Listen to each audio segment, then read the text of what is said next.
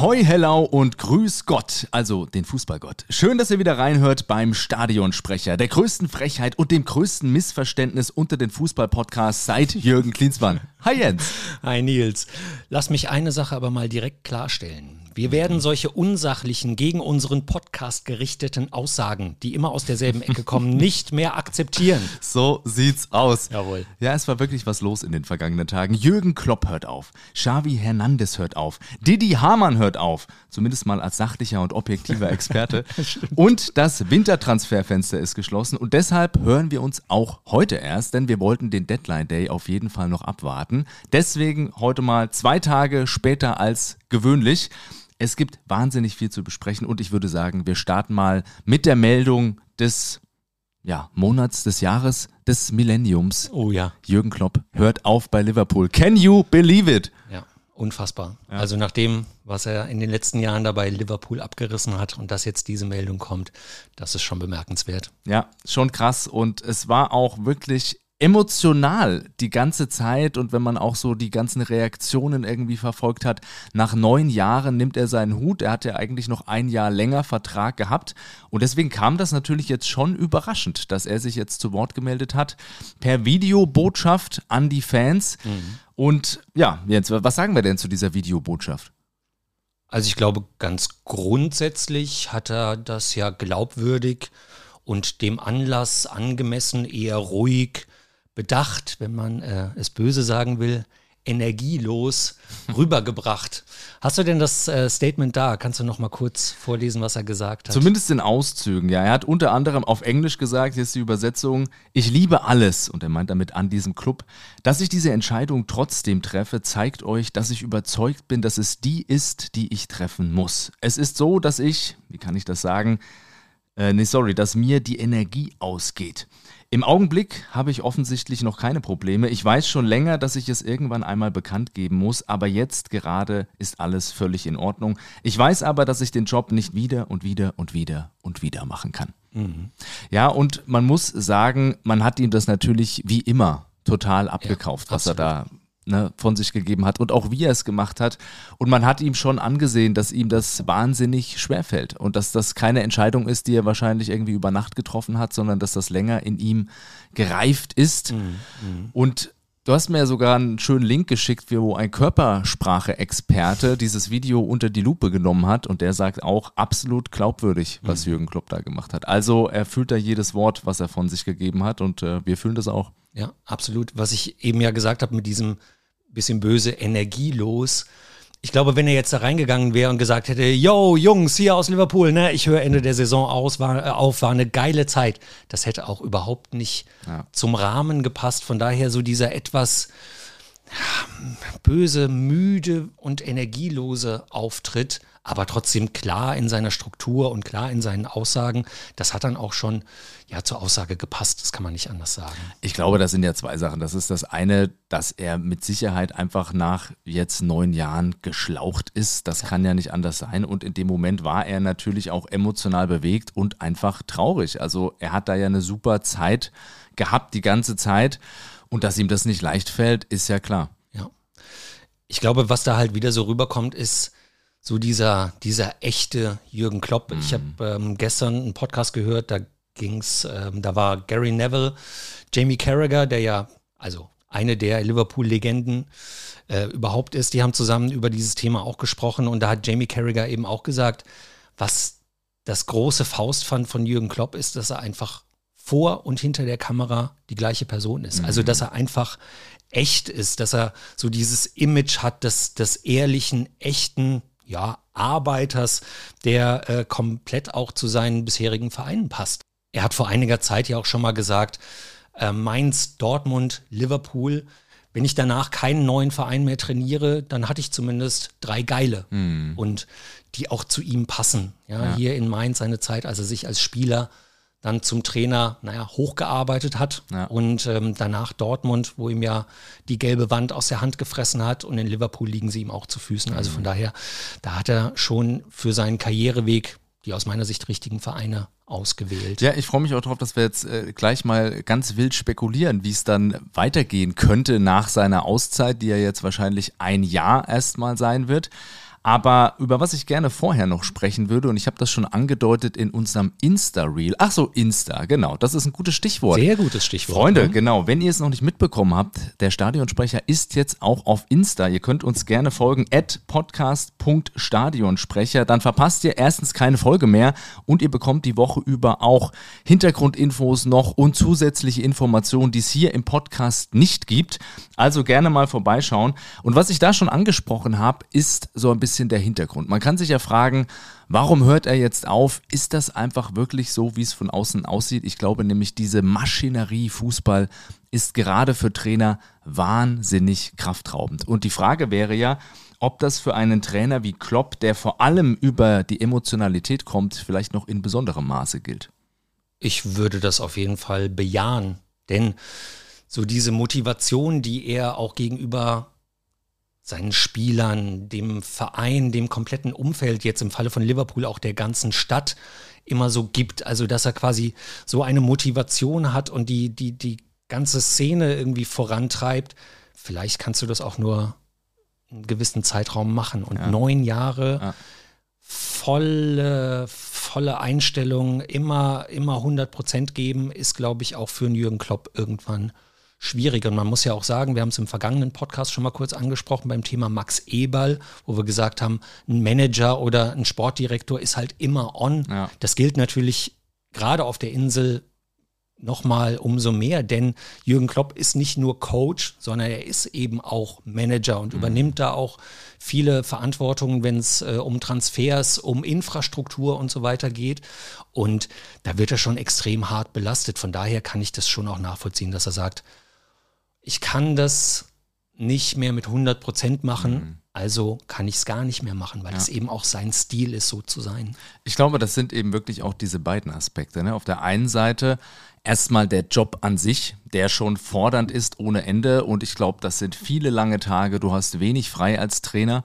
Und das andere ist natürlich auch immer noch dieser ganze Medienzirkus drumherum, der natürlich auch Kraft kostet. Das ja. kann man ja nicht anders sagen. Und das sieht man auch sehr schön bei Xavi Hernandez, der ja ebenfalls angekündigt hat, Ende der Saison seinen Job bei Barcelona aufgeben zu wollen. Und ja, was Xavi da so gesagt hat, das war auf jeden Fall auch bemerkenswert. Mhm. Er hat es äh, auf einer Pressekonferenz direkt nach dem Spiel, direkt nach einer Niederlage gesagt.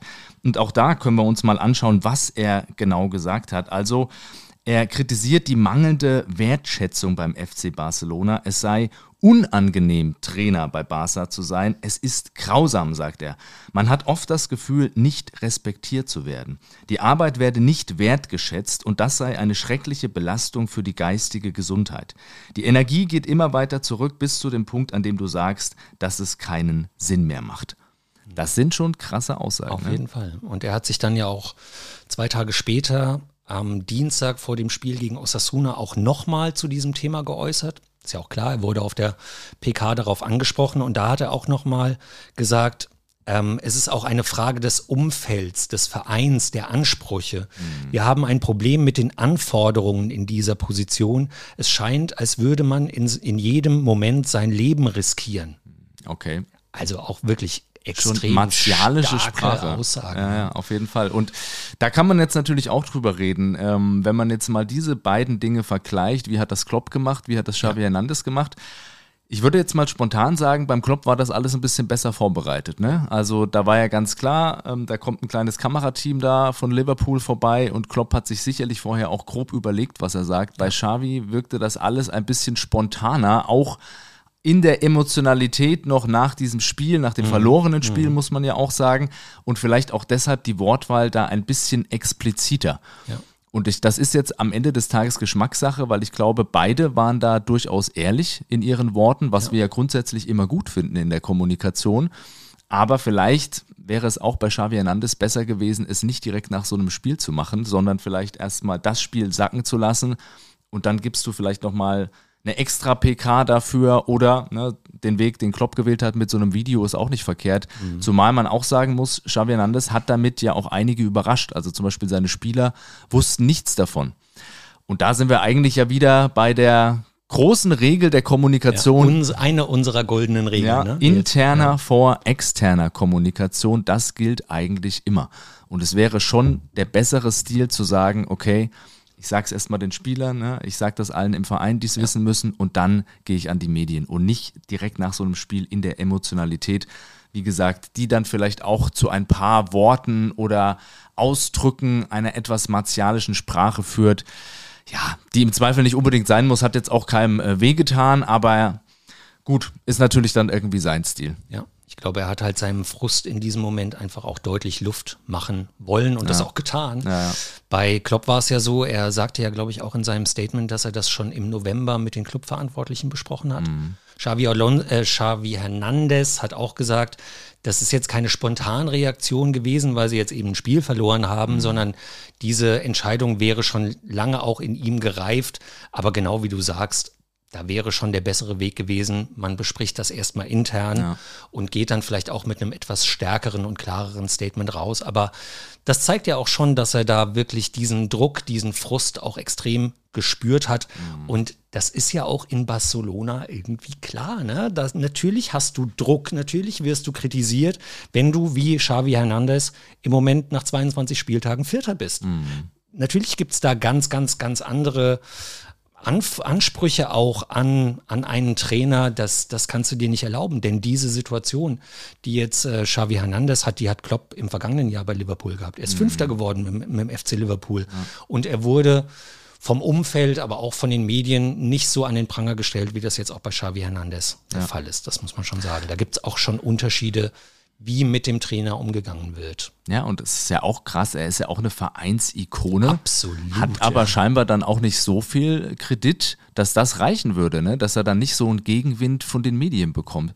Und das muss man schon sagen. Also, das wird, glaube ich, auch immer so ein bisschen ausgeblendet, wenn es diese Neiddebatte gibt Richtung Fußballer oder Funktionäre die werden so wahnsinnig äh, überbezahlt. Ja, werden sie, da widerspricht keiner, mhm. aber die haben schon auch ganz schön was auszustehen. Und gerade von Medienseite. Ich habe jetzt gerade die Woche das Buch von Nils Petersen gelesen, Fußballgott aus Freiburg, der ja auch für Werder und Bayern gespielt mhm. hat. Und der hat das auch ganz interessant dargelegt und er meinte, dass es eigentlich keinen anderen Berufsstand gibt, der öffentlich so direkt kritisiert, bewertet, ja teilweise auch beleidigt wird. Ne? Der Depp hat schon wieder daneben geschossen. Und das ist schon so. Damit musst du natürlich irgendwie auch umgehen können. Und die Frage ist ja, setzt man sich dem aus? Kann man das überhaupt ausblenden? Tuchel hat mal gesagt, er versucht nichts zu lesen. Das ist natürlich wahnsinnig schwierig. Du kriegst dann wahrscheinlich auch Links geschickt von deinen Freunden oder wie auch immer, ne, wenn wieder irgendjemand was gesagt hat. Ja, Und Fall. es ist einfach sau schwer, sich davon nicht beeinflussen zu lassen. Und das hat Tuchel auch gesagt. Du kriegst 100 gute Kritiken und eine ist halt schlecht und die eine, die macht was mit dir. Ja, die nimmst du mit. Ja. Das ist auch so. Ich glaube, in Barcelona gibt es nochmal eine etwas andere Komponente, nämlich da sind die Medien auch noch mal mehr auf Stories und als auf Schlagzeilen aus, als mhm. jetzt zum Beispiel bei uns. Und bei uns ist es ja schon krass, oder auch in England ist es schon krass, aber in Barcelona gibt es zwei täglich erscheinende Sportzeitungen, die sich mehr oder weniger nur um den FC Barcelona kümmern. Mhm. Ja, es gibt äh, Sport und Mundo, ich habe es mir aufgeschrieben, Mundo Deportivo, mhm. was so viel heißt wie Sportwelt. Die haben eine tägliche Auf, Auflage von 180.000 Exemplaren, die mhm. andere 160.000 Exemplare. Das bedeutet, die brauchen jeden Tag Themen. Ja. Die müssen, wollen, jeden Tag über den FC Barcelona berichten. Und dass da natürlich ein Xavi Hernandez jeden Tag auf Tritt und Schritt verfolgt wird, mhm. jede seiner Handlungen äh, im Detail analysiert und bewertet wird, das ist schon eine echt krasse Herausforderung. Ja. Das muss man schon sagen, weil ja. du kommst ja gar nicht drum herum, dich davon frei zu machen, ja. wenn jeden Tag deine Aussagen, dein Konterfei auf diesen, in diesen Zeitschriften irgendwie zu sehen ist. Wirklich extrem komplizierte Situation für ihn. Plus soziale Medien, wo auch immer was los ist. Ne? Absolut. Und einfach generell so eine Boulevardisierung, habe ich das Gefühl, der Medienwelt, die ja auch immer krasser wird. Also es ist gefühlt immer mehr noch schwarz und weiß und es gibt kaum was dazwischen. Grautöne werden ausgeblendet und man sieht das ja jede Woche in der Bundesliga. Wenn ein Verein gewinnt, werden sie in den Himmel gelobt und wenn sie verlieren, dann wird gleich wieder irgendein Abgesang angestimmt. Ne? Ja zwei Spiele in Folge wird der Trainer in Frage gestellt. Das ist schon Wahnsinn, muss man sagen. Und da sind wir ja eigentlich wunderbar beim nächsten Thema, nämlich der Fehde zwischen Didi Hamann und Thomas Tuchel. Auch ein schönes Thema, aber lass uns nicht vergessen, dass wir nachher noch spekulieren, äh, wie es weitergeht mit, mit Klopp und Co. Ne? Das müssen wir auf jeden Fall auch noch machen. Ja komm, dann machen wir das jetzt, bevor Okay. wir gleich zu Tuchel und, äh, Okay, okay. und Didi gehen. Das Was ist ja, glaubst ja, du denn, Nils? Ja, ja, ja, du, das ist ja sehr interessant. Also, ähm, was man ja weiß, ist, dass Jürgen Klopp, ich glaube, in der Nähe von Wiesbaden ein Haus baut. Demnach wird er hier in die Ecke ziehen, aller Voraussicht nach, hat zumindest dann mal hier einen Point. Und das könnte natürlich bedeuten, dass der DFB nicht so ganz uninteressant ist als Trainerposten. Der sitzt, wie wir wissen, in Frankfurt, also die räumliche Nähe wäre durchaus gegeben. Und ich meine, wer würde sich nicht Jürgen Klopp als Bundestrainer wünschen? Ne? Hängt natürlich jetzt ganz entscheidend davon ab, wie sich Nagelsmann schlägt, unter anderem bei der EM. Aber eigentlich will Klopp ja auch ein Jahr Pause machen. Das heißt, wenn wir jetzt eine scheiß EM spielen und Nagelsmann dann direkt gehen muss, ist natürlich die Frage, was machst du dann wieder? Dann klopfen sie bestimmt mal bei ihm an. Was vielleicht besser passt vom Timing, ist ein Engagement in München. Denn wenn das Oh, Jahr bei hast du Jürgen Pläne? Klopp, Hast du Ja, Pläne, Ich sag, ich sag nur mal so. Also ich bin als Bayern-Fan mit Thomas Tuchel durchaus zufrieden. Ich weise lediglich darauf hin, dass Tuchels Vertrag bis 25 läuft und 25 wäre dann eben auch dieses Jahr Auszeit von Klopp vorbei. Und die Bayern haben es ja in der Vergangenheit immer wieder versucht, Jürgen Klopp zu verpflichten, aus guten Gründen. Demnach wären das natürlich zwei spannende Optionen, aber wenn ich jetzt tippen müsste und müsste Geld setzen, dann würde ich sagen, ist der DFB-Job doch der wahrscheinlichere. Wir werden sehen. Ich bin mal sehr gespannt, ob Thomas Tuchel überhaupt über diese Saison hinaus Trainer ist. Würden wir, um wieder zu dem Oh. zweiten Thema zu kommen, würden wir Didi Hamann fragen, dann würde der sagen, nein, im Sommer sollte sich der FC Bayern von Thomas Tuchel trennen. Ich glaube, er hat sogar am Wochenende bei Sky 90 auch relativ deutlich so gesagt. Also von daher, da, da hat er schon mal wieder ein Fass aufgemacht. Lieber Ja. Nils, Ah, was hat denn Didi Hamagen geritten, jetzt wieder so auf Thomas Tuchel einzubrechen? Also es ist wirklich, ich hab, bin da natürlich echt nicht objektiv, muss ich ja sagen. Ne? Ich sag's gerne nochmal, als Bayern-Fan habe ich da natürlich immer ein bisschen die Bayern-Brille auf und trotzdem glaube ich, da hat sich Hamann halt völlig vergaloppiert. Also vielleicht mal zur Ausgangslage. Thomas Tuchel war zu Besuch bei einem Fanclub in Heidenheim und dann gab es die Frage eines Fans, ob er sich nach seinen bisherigen Erfahrungen in Zukunft auch mal ein Engagement im Ausland noch vorstellen könnte. Ja, wie wir wissen, war er ja nun schon unterwegs in England und in Frankreich.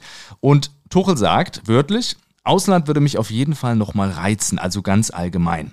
Es gibt keinen Grund, in Frankreich nochmal einen anderen Verein zu trainieren. Was willst du nach PSG auch noch machen? Ne? hat er recht. Aber er sagt klar, Spanien, das ist eine außergewöhnliche Liga. Das ist dort in meiner Sichtweise auch von den Spielern her, mit denen ich gearbeitet habe, von wahnsinnig viel Selbstvertrauen geprägt. Ich habe auch das Gefühl, dass du da schnell auf einem ganz direkten Weg mit den Spielern sprichst. So, das hat er gesagt. Was macht Didi Hamann jetzt bei Sky da draus? Hamann wird mit diesen Aussagen konfrontiert und nennt das eine Frechheit. Wörtlich, er ist ein sehr intelligenter Mann. So etwas rutscht ihm nicht einfach so raus. Dann setzt er sich dahin und redet über Xavi, über die Nachfolge und dass er gerne mal in Barcelona oder Spanien trainieren würde. Und weiter, Tuchel und Bayern München ist das größte Missverständnis seit Jürgen Klinsmann. Es passt nicht zusammen und er weiß das mittlerweile auch. Also, ich habe das gelesen und habe mir gedacht, sag mal, geht's noch? Also ich meine, wir haben ja, glaube ich, in der ersten Folge über Tuchel gesprochen und seinen Umgang mit den Experten im vergangenen Jahr. So, das ist jetzt einer der beiden Experten, an denen sich Tuchel da letztes Jahr schon gestört hat. Und ich habe einfach ganz klar das Gefühl in mir, Hamann hat einfach ein persönliches Problem jetzt mit Tuchel und deswegen schießt er da in die Richtung. Und man kann ja zwei Sachen erstmal festhalten. Nämlich erstens, was Hamann da gesagt hat, ist ja faktisch einfach falsch. Tuchel hat nicht über Xavi gesprochen. Tuchel Ja, ja, hat genau. auch nicht über Barcelona gesprochen. Er hat allgemein über ein Engagement im Ausland oder in Spanien gesprochen. Und ich glaube, Tuchel ist Anfang 50 oder sowas. Ähm, und so die Erfahrung zeigt ja, zeigt ja auch, dass du jetzt nicht 20 Jahre Trainer beim FC Bayern bleibst. Ja. Das gelingt den wenigsten. Von daher, dass er sich diese Option offen hält, nochmal ähm, vielleicht einen großen Verein in Spanien zu trainieren, ist doch auch vollkommen legitim. Und so dieses, dieser Vorwurf, das größte Missverständnis seit Jürgen Klinsmann, das ist schon harter Tobak. Da Ja. ist er auch einigermaßen übers Ziel hinausgeschossen. Und wenn man mal ganz nüchtern auf die Saison der Bayern schaut, ja, sie haben gegen Bremen verloren. Yay, super, ja. Sie sind im Pokal ausgeschieden. Ja. Auch richtig, vollkommen in Ordnung. Aber der FC Bayern hat die beste erste Saisonhälfte seit Pep gespielt mm. mit 44 Punkten. Was halt nur nicht passt, ist, dass Leverkusen noch besser gespielt ja. hat und mehr Punkte eingeholt hat. Ja. ja. gekauft. Sie haben nicht immer in jedem Spiel hundertprozentig ähm, überzeugt. Das hat vielleicht auch viel mit der Personaldecke auch zu tun, mit über die ja oft gesprochen wurde. Also ja. es gibt schon auch Punkte, die dazu geführt haben, dass sie jetzt nicht der, die über Bayern im Moment sind. Mhm. Okay, ja. aber das jetzt das größte Missverständnis seit Jürgen Klinsmann zu nennen, ist einfach zu viel. Definitiv. Und ja, man kann auch über die Spielweise sprechen, dass sie eben nicht so dominant dieses Jahr sind und sich dann eben auch gegen Mannschaften aus der unteren Tabellenhälfte öfter mal schwer tun. Aber ich würde auch sagen, das hat natürlich was mit der Personalsituation zu tun. Und wenn du immer wieder gerade in der Abwehr eine andere Reihe dahinstellen musst, ist es als Trainer eben auch schwer. Die Spieler können sich da kaum einspielen. Du ja. musst immer wieder reagieren. Ich meine, wie oft haben da Spieler auf Position gespielt, für die sie nicht angedacht sind. Ne? Conny Leimer hinten rechts, Goretzka musste Innenverteidigung spielen. Ja, ja, ja. Also, dass das dann nicht alles total easy läuft, finde ich halt auch mehr als nachvollziehbar. Und deswegen sage ich es nochmal, das eine war das faktisch Falsche vom Hamann, das andere ist einfach auch die Art und Weise, die persönlich ist und gerade mit der Vorgeschichte im vergangenen Jahr finde ich das relativ offensichtlich, dass Hamann da einfach ein bisschen Tuchel-Bashing betreiben wollte und viel mehr ist das nicht. Ja, ich glaube, man muss sich auch mal anschauen, was Didi Hamann eigentlich für einen Job hat. Ne? Also er ist ja eigentlich TV-Experte. Das bedeutet, seine Aufgabe ist, ja auch den Leuten ein bisschen zu erklären, wenn es neue Regeln gibt, neue Begriffe gibt, Taktikvarianten, also einfach auch das Spiel einzuordnen und seine Kommentare dazu, dazu abgegeben. Gibt ja viele die das so machen. Mhm. Lothar Matthäus, Mehmet Scholl früher mhm. hat das super und immer auf den Punkt gemacht. Bastian Schweinsteiger, Michael Ballack. Und trotzdem ist Didi Hamann da ein besonderes Exemplar, weil ja. er auch von seiner Begrifflichkeit immer sehr extrem ist. Also er auf der einen Seite zwischen Euphorie und bodenloser Enttäuschung, ja, er beschreibt Spiele als katastrophal, hundsmiserabel, im nächsten Moment ist es dann wieder sensationell, mhm. Weltklasse und brillant und so kommen dann natürlich solche Begriffe und solche Headlines, solche Thesen von ihm immer wieder in den einschlägigen ja. Fußballportalen auf und werden dort aufgegriffen. Also er benutzt da auch schon eine besondere Sprache. Mhm. Das muss man schon sagen. Ja, das ist so Stammtischniveau, würde ja, ich sagen, ja, was er da eigentlich regelmäßig an den Tag legt. Und da ist ja die Frage, macht er das bewusst? Also Will er einfach diese Schlagzeilen auch produzieren oder ist er einfach da zu unbedacht, zu unbedarft und haut dann irgendwie einfach raus? Aber genau das, was wir vorhin festgestellt haben, dass es immer extremer wird in den Medien, das liegt eben dann eh auch an solchen Experten und Definitiv. an ihren Aussagen. Ja, ja. Ich glaube, was man zu seiner Verteidigung sagen kann, er ist ja, war ja lang beim FC Bayern, mhm. hat dann neun Jahre in Liverpool gespielt und auch ähm, einige Jahre nochmal in, oder ein Jahr in Newcastle und nochmal ein bisschen bei Man City. Und er ist natürlich auch, ja, so diese, diese britische, englische Herangehensweise auch gewohnt, die auch ein bisschen rustikaler ist, hm. als das bei den Deutschen ist. Er hat mal gesagt, äh, die, die Briten fühlen sich nicht so schnell angegriffen. In Deutschland wird Kritik sehr schnell persönlich genommen. Ja, wenn sie persönlich ist, wird genau. sie möglicherweise auch persönlich genommen. Ja, ja. Und er hat, äh, das ist jetzt in einem, in einem Spiegel-Interview in dieser Woche, ähm, hat er das gesagt, oder beziehungsweise war ein Porträt im Spiegel und äh, da wurde er auch zitiert mit den Worten, was ich im Fernsehen sage, das will ich den Leuten auch unter vier Augen sagen können. Also, dass es für ihn schon Ach, eine ja. Grenze gibt. Ach, ja. Und das fände ich natürlich super interessant. Ne? Würde ein Didi Hamann zu Thomas Tuchel gehen und ihm sagen, Übrigens, du Thomas, ne, bist ein netter Kerl, aber du bist das größte Missverständnis beim FC Bayern seit Jürgen Klinsmann. Das möchte ich Come gerne mal sehen. Ja. Genau, das möchte ich gerne ja, mal sehen. Lügt dir hier keinen in die Tasche, bitte. Ja. Also, da äh, sind wir relativ eindeutig in unserer Meinung und das war der FC Bayern auch, denn die Bayern haben ein Statement rausgegeben, was jetzt auch nicht so häufig passiert. Auch hier gerne den Wortlaut. Unser Cheftrainer Thomas Tuchel wurde am Sonntag im Rahmen eines Fanclub-Besuches von den Anhängern über seine Trainerkarriere und seine bisherigen Erfahrungen im Ausland, Ausland bei Paris Saint-Germain und dem FC Chelsea befragt und gab darüber im Gespräch natürlich Auskunft. Ebenso beantwortete er allgemeine Fragen der Fans zu Spanien als Fußballland. Er sprach niemals über Xavi Hernandez und dessen Nachfolge, wie danach fälschlich behauptet wurde. Und jetzt kommt der entscheidende Satz. Wir werden solche unsachlichen, gegen unseren Trainer gerichteten Aussagen, die immer aus derselben Ecke kommen, nicht mehr akzeptieren. Das Statement habe ich schon mal gehört. ja, das haben sie eindeutig von dir übernommen jetzt. Würde ich auch ja. sagen. Äh, danke. Also schon auch spannend, ne? dass die Bayern äh, in Person, glaube ich, von Dresen und Freund war das, äh, dieses Statement da rausgegeben haben. Macht man ja auch jetzt nicht für gewöhnlich. Ich weiß nicht, ob sie ihm damit insofern was abnehmen wollen, weil ja schon damit zu rechnen ist, dass bei der nächsten PK mal mindestens Tuchel damit konfrontiert wird und dann kann er sich einfach auf dieses Statement berufen und kann sagen, ist alles gesagt, ne? Und er muss sich dann nicht abarbeiten und es ist natürlich auch gut vom Verein, dem Trainer da einfach den Rücken zu stärken. Ja.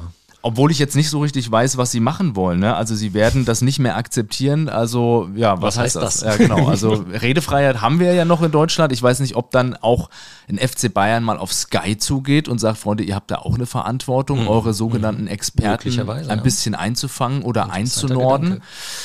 Das ist noch ein bisschen unklar, was sie damit meinen. Keine Ahnung. Aber zumindest finde ich es gut, dass sie da auch reagiert haben von offizieller Seite. Und es hat ja auch zumindest Wirkung gezeigt. Didi hat sich in dieser Woche ja entschuldigt, hat gesagt, ja, er hat das ein bisschen, die, die Zitate ein bisschen aus dem Zusammenhang gesehen. Darf ich das auch so. wörtlich zitieren, Bitte nicht. was er gesagt Wir hat? haben viele wörtliche Zitate Ja, ja, heute. da, damit auch nichts falsch wiedergegeben wird. Ne? Also, Hamann sagt, später in der emotionalen Diskussion habe ich dann darauf Bezug genommen und die Aussage von Thomas Tuchel nicht richtig wiedergegeben bzw. falsch interpretiert. Er hat nicht gesagt, dass er gerne mal in Barcelona oder in Spanien trainieren wolle. Dafür möchte ich mich bei Thomas Tuchel und den Bayern entschuldigen. Die emotionale Diskussion finde ich allein schon witzig. Ne? Ich weiß nicht, ob das wie emotional das war. Emotional war es ja vor allem von seiner Seite. Genau, bis zu dem Zeitpunkt, ich habe es gesehen, war es eigentlich weniger emotional. Er ist dann aus dem Stuhl gegangen und äh, Patrick Wasserzieher, der Moderator, hat es dann versucht, so ein bisschen einzufangen, hat gesagt, oh, Didi, das ist jetzt aber auch schon harsch. Ne? Also und auch in der, in der Runde herrschte eher betretene Stille, nachdem äh, Didi da einen rausgehauen hat. Sei es drum. Ja, yeah, well, also er hat sich entschuldigt, demnach kann ja dann auch Thomas Tuchel einfach sagen, okay, äh, wir haben ein Statement dazu rausgegeben, er hat sich entschuldigt, damit ist das Thema für mich abgehakt und es wird interessant sein, in Zukunft zu beobachten, wie sich Hamann dann gegenüber Bayern und vor allem Tuchel äußert. Ja. Wenn er schlau ist, wird er ein bisschen mehr auf seine Worte achten. Ja, und jetzt kommt ja das Wochenende. Da ist natürlich auch die Frage, reagiert Tuchel darauf? Wenn er reagiert, wie reagiert er? Von daher, wir werden es für euch im Auge behalten. Der Vollständigkeit halber sollten wir vielleicht dazu sagen, dass wir diese Aufnahme machen vor der Bayern PK, vor dem Gladbach-Spiel. Demnach, es wird spannend, was Tuchel dann dazu sagt, weil er wird mit Sicherheit darauf angesprochen werden. Wo wir schon beim FC Bayern sind und wo wir eben auch über die dünne Personaldecke beim FC Bayern gesprochen haben. Lieber Nils, Transfers, Schwenk zum Transfers. Wintertransferfenster. Was sagst du denn? Bist du denn zufrieden? Erstmal mit dem Transferfenster allgemein. War Ja, es spannend? Ja, ich habe mich sehr gefreut, dass Silvio Heinevetter jetzt zur Eisenach geht. Ah, nee, Oh. warte, falscher Sport, falscher Sport. Äh, ja, also was heißt, war ich zufrieden? Ne? Also äh, ich habe da Sind jetzt spannende Sachen passiert? Waren Also die wir großen hatten- Spieler dabei? Ja, wir hatten, glaube ich, schon, gewechselt haben? wir hatten schon spektakulärere so, ja. Wintertransferfenster als dieses Jahr, das muss man schon sagen. Aber es ist schon auch interessant zu sehen, wer sich dann eben mehr und wer sich weniger verstärkt hat. Ne? Und das ist, ist ja sogar auch äh, von Land zu Land ein bisschen unterschiedlich. Auf jeden Fall. Also, dass es mal spektakulärer war, hat ja oft an unseren Freunden auch aus, Eng aus England gelegen. Die waren diesen Winter extrem zurückhaltend. Die haben, äh, die Vereine der Premier League haben im Winter nur 121 Millionen Euro ausgegeben. Ich sag nur, also für andere Ligen ist das verdammt viel, aber im vergangenen Winter waren es noch 842 Millionen Euro. Also von daher schon ein krasser Unterschied. Und ähm, das hat unter anderem damit zu tun, dass es in England auch mittlerweile, mittlerweile strengere Regeln bezüglich Financial Fairplay gibt. Und äh, im Herbst wurde Everton auch schon abgestraft. Die haben eine 10-Punkte-Reduktion bekommen, die sie natürlich jetzt vors Gericht bringen. Also ist noch nicht ganz klar, ob es auch 10 Punkte bleiben. Aber das scheint die Vereine ein bisschen abgeschreckt zu haben, sodass sie finde ich ja auf ihre Finanzen Nachricht. gucken. Ja, das ist ja schön, dass tatsächlich sowas wie Financial Fairplay dann auch hin und wieder mal eingehalten wird. Wir werden sehen. Ne? Man muss natürlich jetzt gucken, wie das jetzt weitergeht. Aber die Regeln sind schon streng. Also die Vereine dürfen innerhalb von drei Jahren nicht mehr als 105 Millionen Pfund Minus machen. über drei Jahre gerechnet. Mhm. Also das heißt, so die Zeiten, in denen zum Beispiel Manchester City oder auch Chelsea einfach alles einkaufen konnte, was mhm. nicht bei fünf auf dem Baum war, das äh, ist vorbei. Mhm. Ja, und das merkt man jetzt ja zum Beispiel auch an Newcastle United, ja, die den Saudis gehören, der mhm. reichste Verein dieser Welt. Die müssen jetzt Spieler verkaufen, damit sie im, im Sommer wieder einen großen äh, Transferschwung machen können. Also von daher scheint sich wirklich so dann auch auszudrücken, dass ein bisschen besser mit dem Geld umgegangen wird. Das sind doch tatsächlich mal gute Nachrichten. Ne? Ja. Jetzt gucken wir nochmal auf den FC Bayern, Nils. Was sagst du denn zum Transferfenster vom FC Bayern? Ja, also grundsätzlich muss man sagen, gut, dass wir noch gewartet haben mit der Aufnahme dieser Podcast-Folge, weil ja sogar am Deadline Day noch was passiert ist. Der letzte, der jetzt dazugekommen ist, Brian Saragossa. Wer kennt ihn nicht? Wer kennt ihn nicht vom FC Granada? Sollte eigentlich erst im Sommer kommen, wird aber jetzt schon ausgeliehen für das halbe Jahr und die Bayern reagieren damit natürlich auf die massiven Ausfälle jetzt zuletzt Kingsley Coman. Ja. Und Saragossa kann ihn ziemlich eins zu eins ersetzen, denn das ist ein offensiver Flügelspieler, der links und rechts spielen kann, trippelstark ohne Ende. Ich bin super gespannt, wie der einschlägt, aber ich halte das grundsätzlich erstmal für eine sehr gute Idee, dass sie da nachgelegt haben und ja, in der Abwehr mussten sie ja was machen. Ne? Ja, das war ja auch absolut. klar. Und Eric Dyer haben wir ja die Tage schon auf dem Platz gesehen, der ja auch direkt spielen musste aufgrund der vielen Ausfälle. Und Sascha Boe vom Galatasaray, natürlich auch spannender Spieler. Knapp 30 Millionen stehen mhm. da im Raum, die er gekostet hat. Hört sich nach viel Geld an. Ob er es wert ist, das wird er zeigen. Also da wurde jetzt vielfach schon gesagt, ja, zu viel Geld haben sie da ausgegeben. Schauen wir mal, ne, ob das ja. zu viel Geld ist. Bei Harry Kane haben auch alle gesagt, oh Gott, viel zu viel Geld.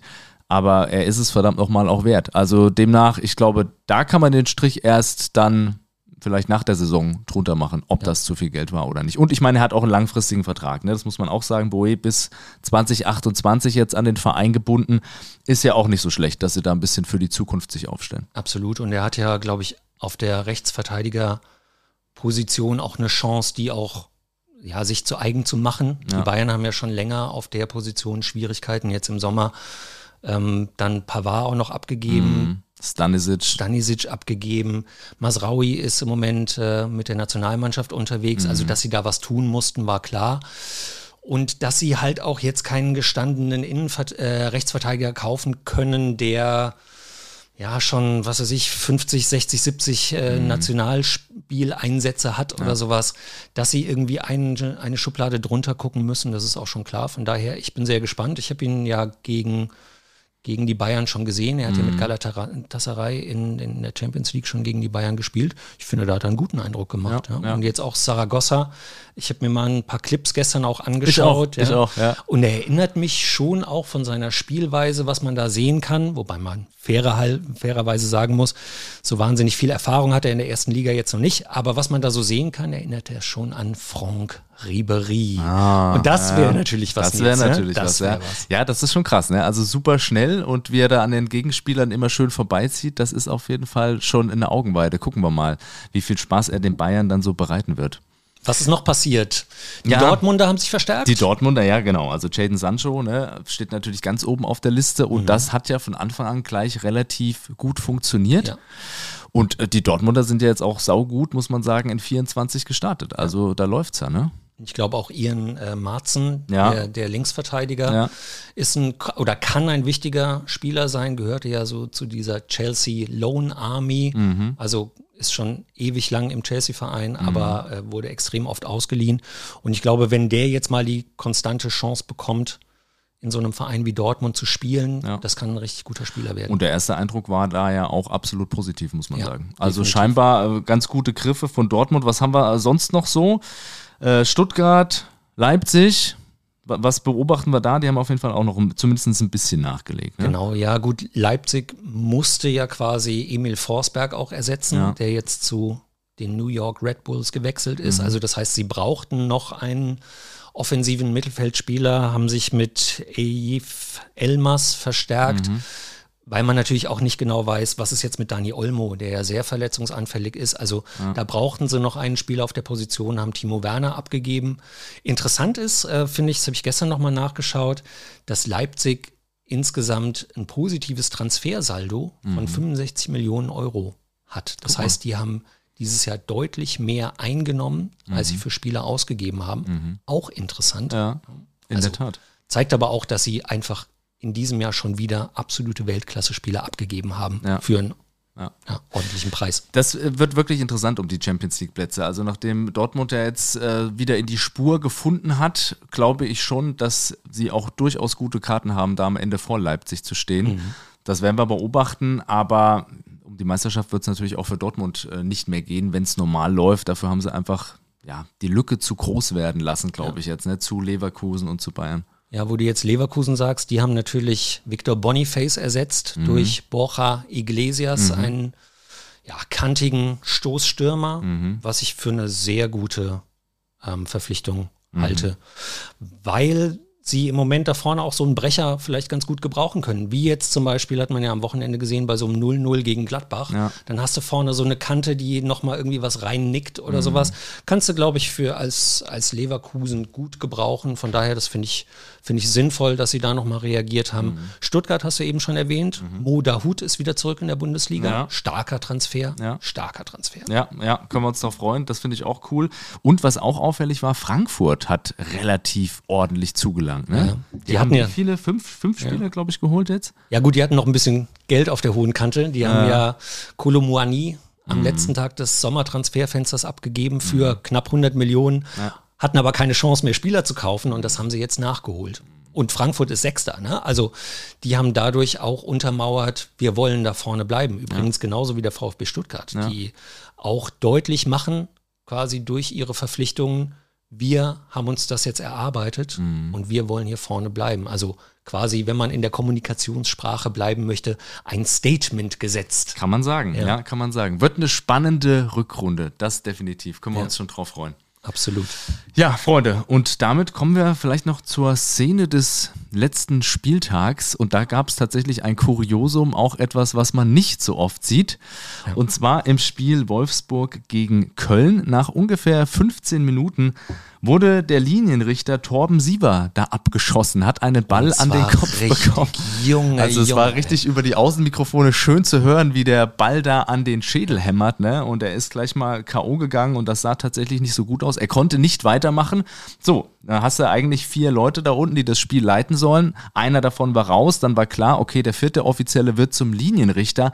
Da braucht es aber halt leider immer noch einen. Was haben sie gemacht? Einen Ausruf über den Stadionlautsprecher. Normalerweise wird immer ein Arzt gesucht. In diesem Fall wurde ein Schiedsrichter mal gesucht. Über den Stadionsprechern jetzt. Ja, ne? genau, über den Stadionsprecher. Und es hat sich dann Tobias Krull gemeldet, der eingesprungen ist. Der wollte als Zuschauer das Spiel da beobachten, hat aber natürlich einen Schiedsrichterschein, hat auch laut eigener Aussage vorher nicht Bier gebechert, ja, was auch immer Ein diskutiert Bier wurde. hat er getrunken, Ja, glaub ich. meine Güte. Hat ich er glaub, dann doch einem gesagt. Bier ja. kann man das wahrscheinlich noch machen, ne? Und dann ist er tatsächlich da von der Tribüne direkt mal schön an die Seitenlinie gegangen und als vierter Offizieller eingesprungen.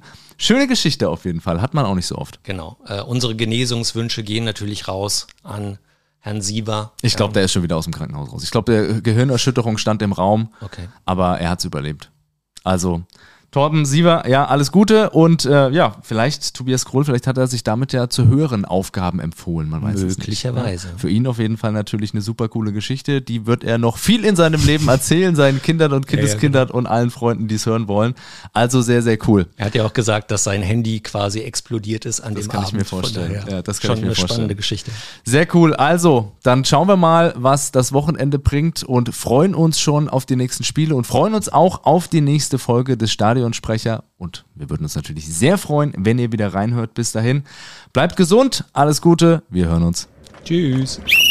Nils vor, noch ein Tor, die Fans Jens, die Jens.